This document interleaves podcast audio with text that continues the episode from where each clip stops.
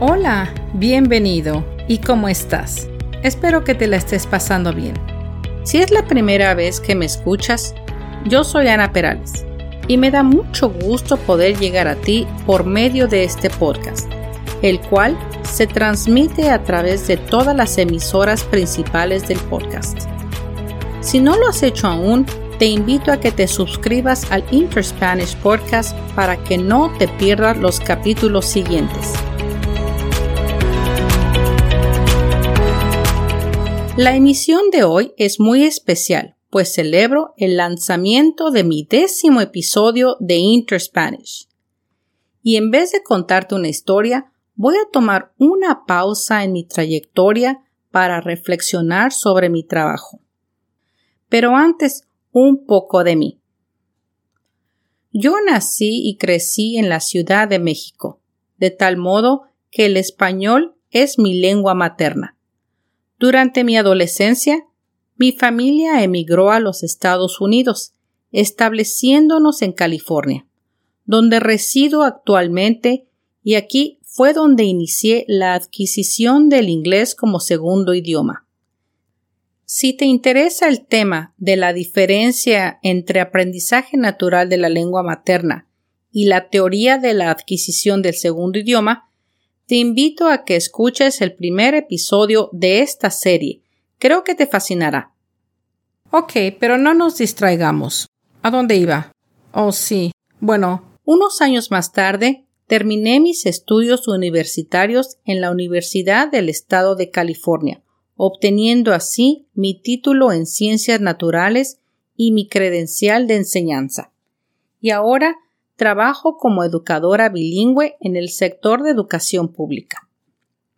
Fíjate, hay momentos en la vida cuando hemos hecho algo importante o significativo, y hoy celebro una pequeña victoria y un triunfo donde cada onza de mi esfuerzo ha sido válido.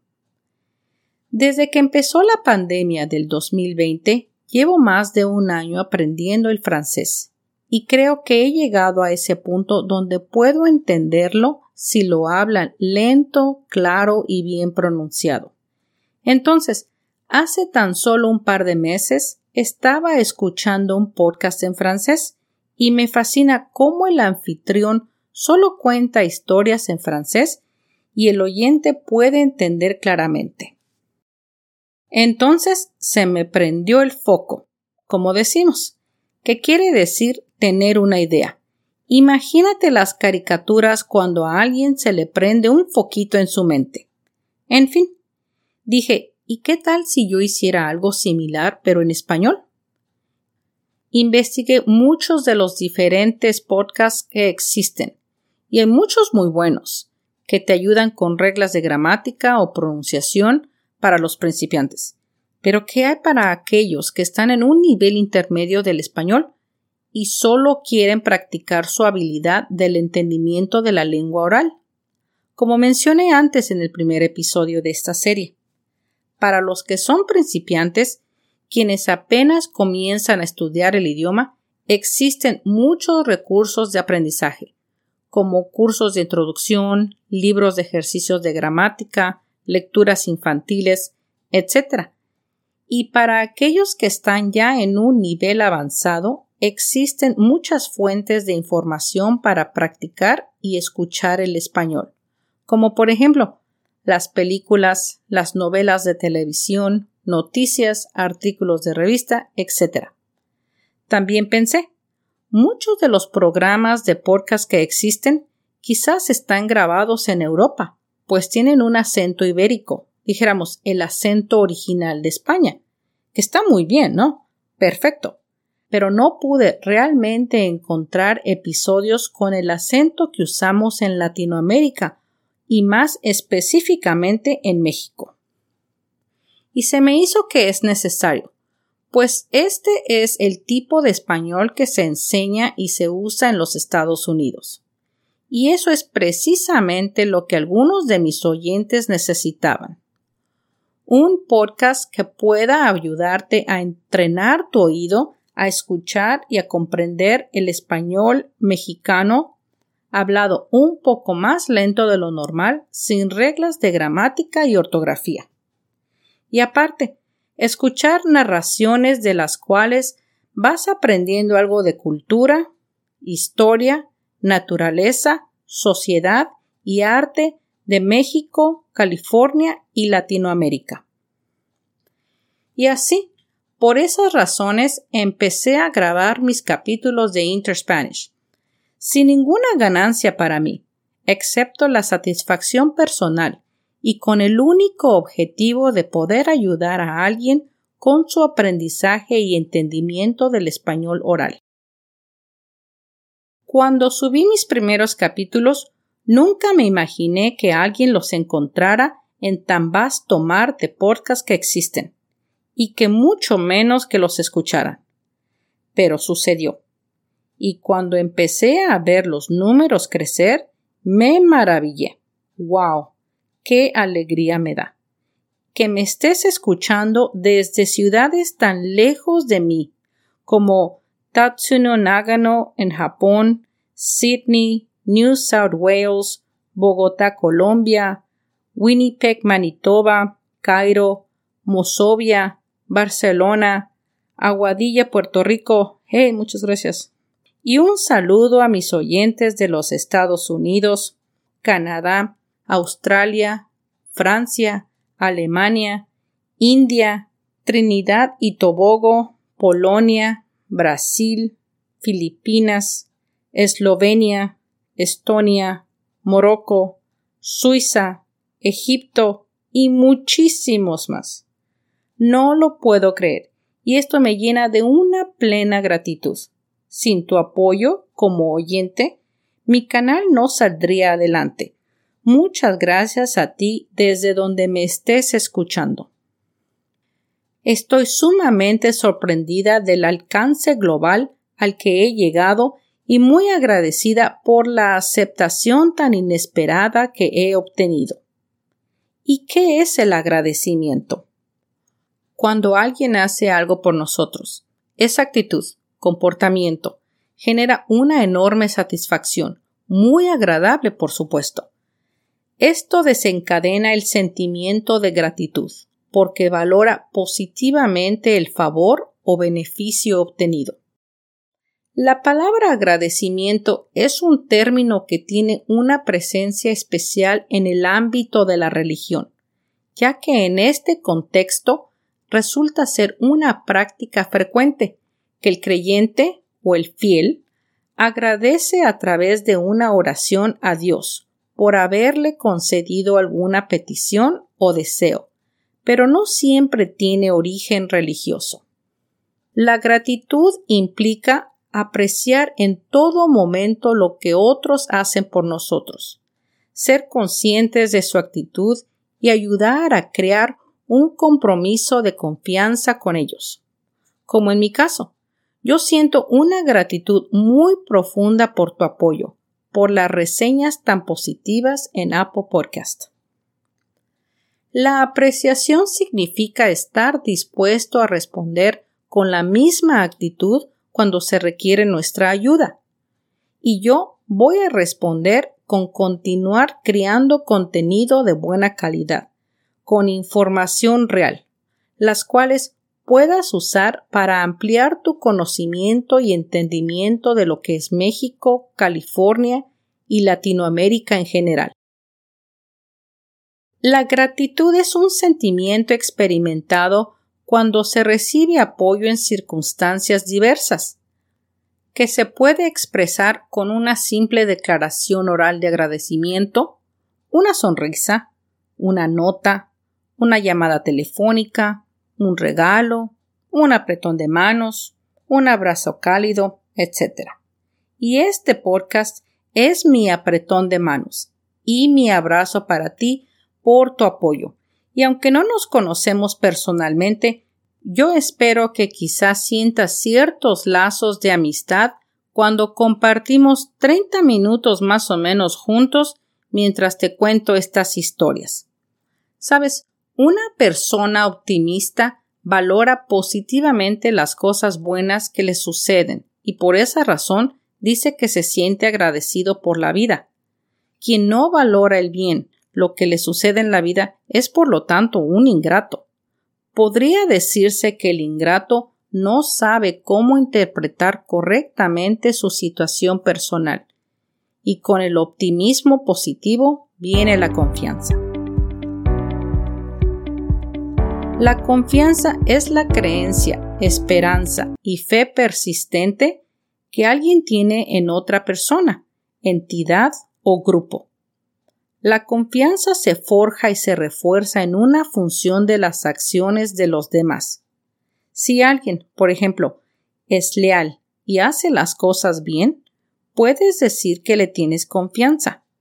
Este término también es usado para referirse a la seguridad que tiene un ser en sí mismo.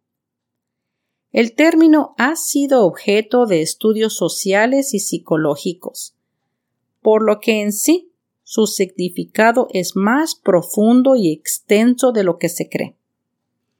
La palabra confianza viene del latín que significa acción de confiar, y se trata de un tipo de sentimiento o creencia en sí mismo que nos permite lograr diferentes objetivos metas o situaciones.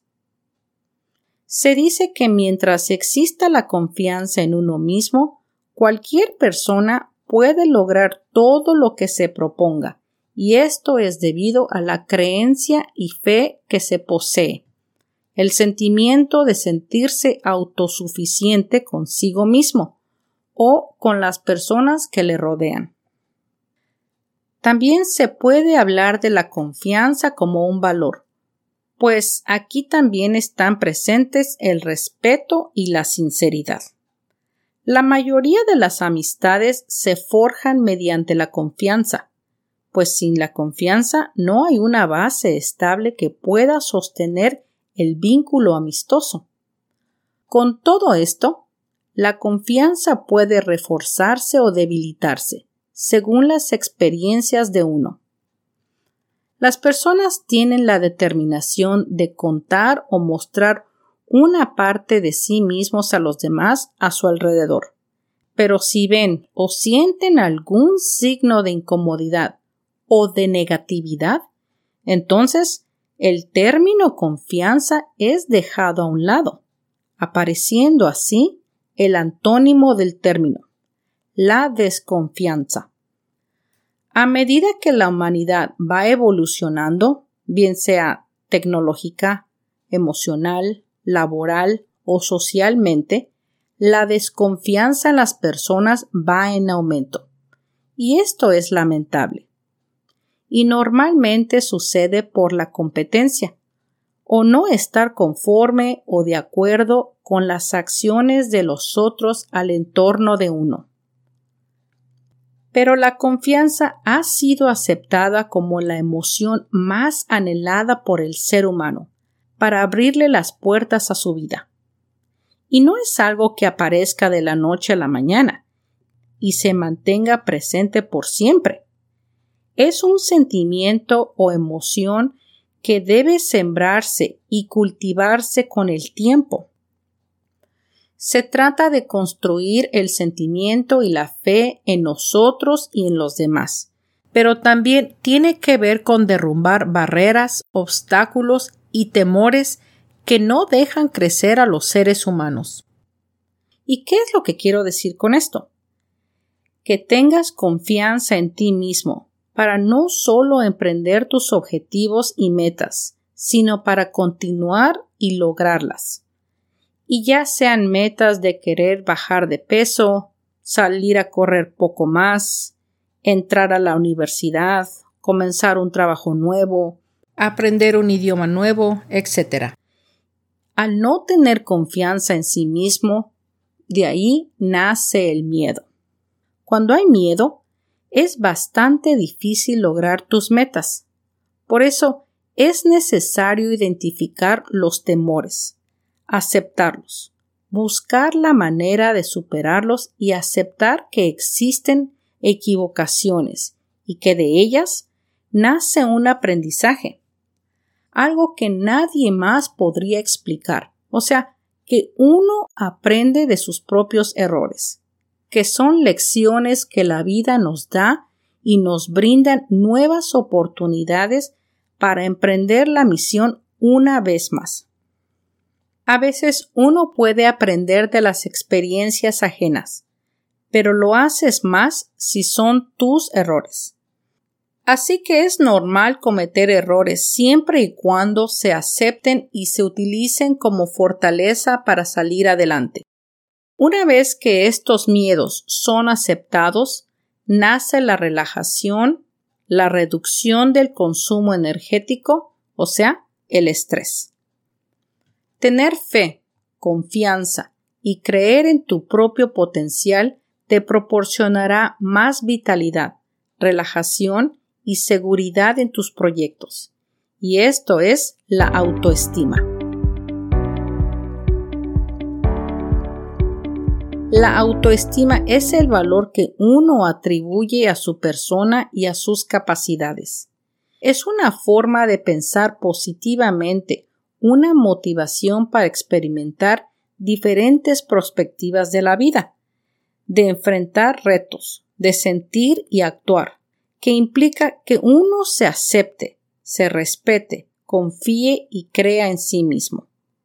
La autoestima, entre otras cosas, es el concepto propio que tiene cada persona sobre sí mismo, es decir, la idea que tiene una persona de sí mismo que lo obliga a preguntarse quién es o cuál va a ser su identidad, la cual se va desarrollando según la conducta. La valoración de uno mismo se basa en todos los pensamientos, sentimientos, sensaciones y experiencias por las que pasa una persona, y ha ido recogiendo durante su vida a través de las diversas experiencias y errores propios, y lógicamente, esas experiencias son muy personales y diferentes a los demás. Se entiende por autoestima alta cuando una persona tiene una apreciación positiva de sí mismo, lo cual permite que su actitud hacia la vida sea óptima. Ello no implica que el individuo sea perfecto, sino de aceptar sin cruzar la línea del conformismo. Un individuo con alta autoestima es más propenso a alcanzar el ideal de la felicidad.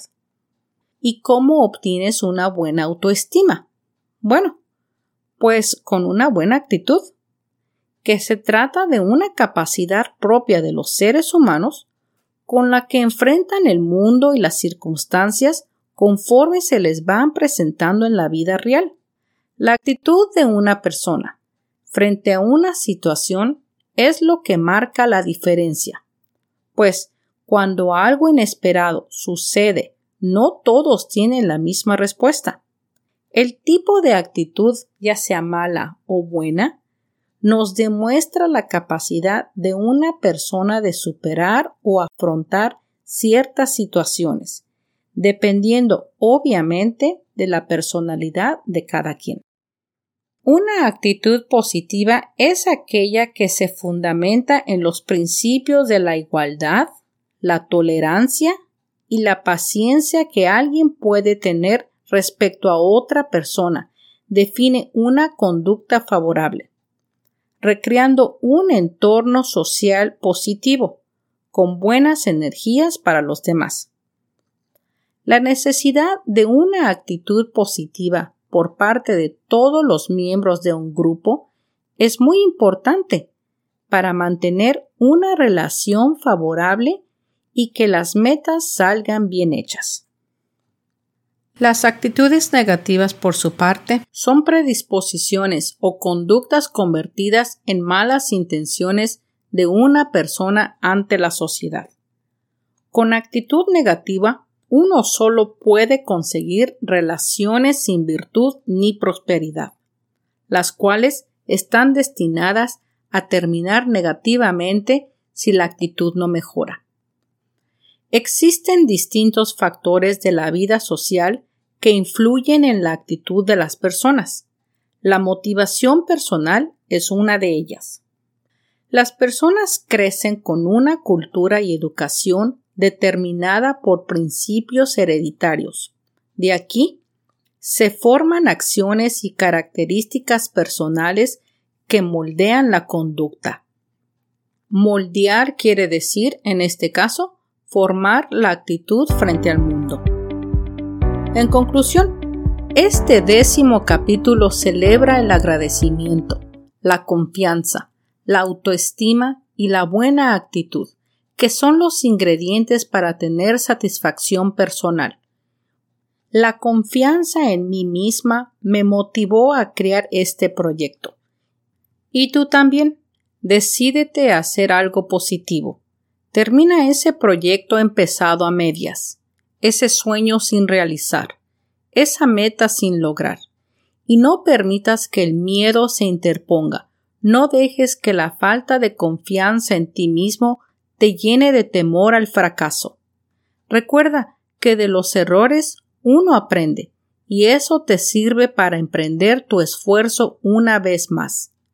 Investiga bien lo que quieres hacer. Haz planes. Escríbelos. Diséñalos y platícalos con alguien cercano a ti. Y llega a tus metas.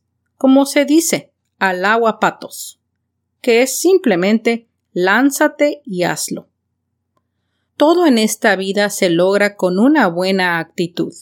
Y así seguiré yo, haciendo más capítulos interesantes de tu agrado e interés.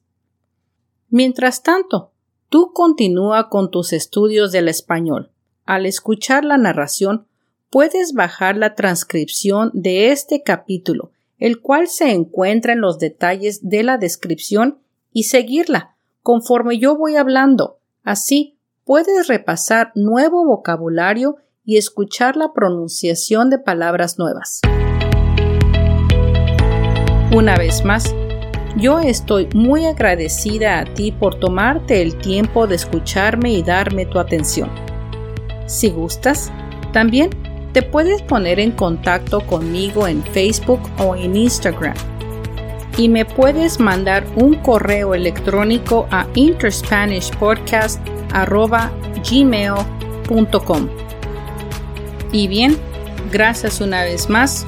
Hasta pronto.